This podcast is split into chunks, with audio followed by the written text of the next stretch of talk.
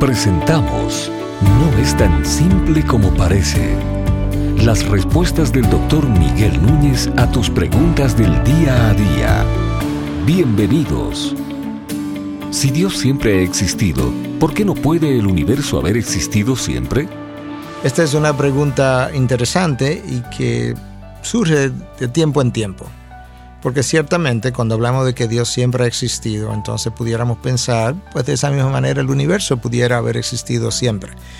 Bueno, esa era la idea que existía desde los tiempos de Aristóteles hasta no hace mucho tiempo que el hombre comenzó, la ciencia comenzó a abandonar la idea de que el universo pudiera haber existido desde toda la vida. Y es básicamente el avance de la ciencia lo que nos ha llevado a esa conclusión a la ley de la termodinámica, la primera y la segunda ley de la termodinámica nos dicen varias cosas. Número uno, la primera ley, que la cantidad de energía que el universo tiene es limitada, como la cantidad de gasolina que un carro tiene es limitado. Y número dos, la segunda ley nos dice que esa energía se está gastando. Por tanto, la ciencia ha llegado a la conclusión de que el universo no pudo haber existido siempre porque la eternidad hubiese consumido su energía. Por tanto, la idea surgió que entonces en algún momento ese universo ah, comenzó a tener existencia. De hecho, la ciencia piensa que si hubo un comienzo del universo, probablemente la materia, la energía, el espacio, Ah, todo comenzó a existir al mismo tiempo. Y eso es exactamente lo que la Biblia revela cuando dice en Génesis 1.1, en el principio, ahí está el tiempo, Dios, ahí está la fuerza, creó, Dios creó los cielos, ahí está el espacio, y la tierra, ahí está la materia.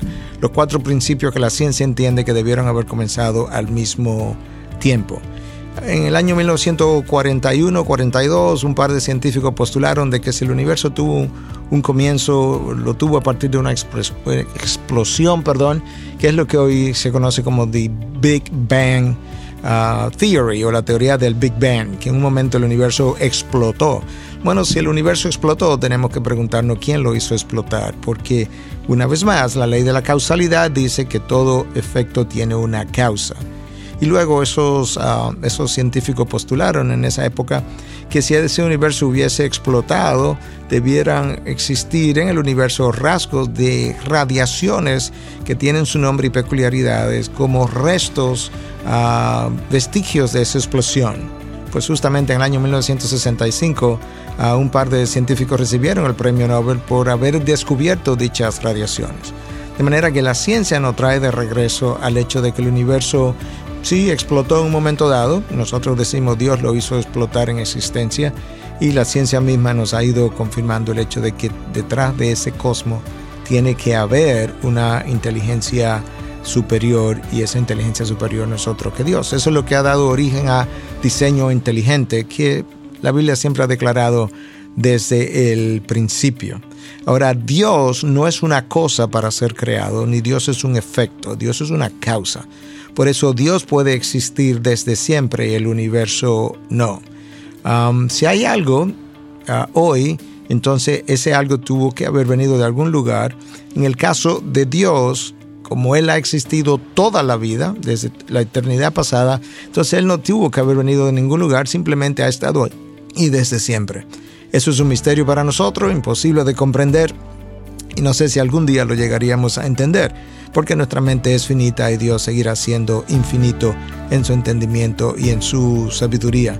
Pero nosotros podemos afirmar categóricamente que los, las verdades de la fe cristiana no contradicen en nada lo que hoy se conoce como la ley de la no contradicción. Al contrario, son completamente congruentes con dicha ley. Estas y otras preguntas llegan hasta ustedes gracias a la valiosa colaboración de nuestros amables oyentes. No es tan simple como parece. Es una producción de Ministerios Integridad y Sabiduría.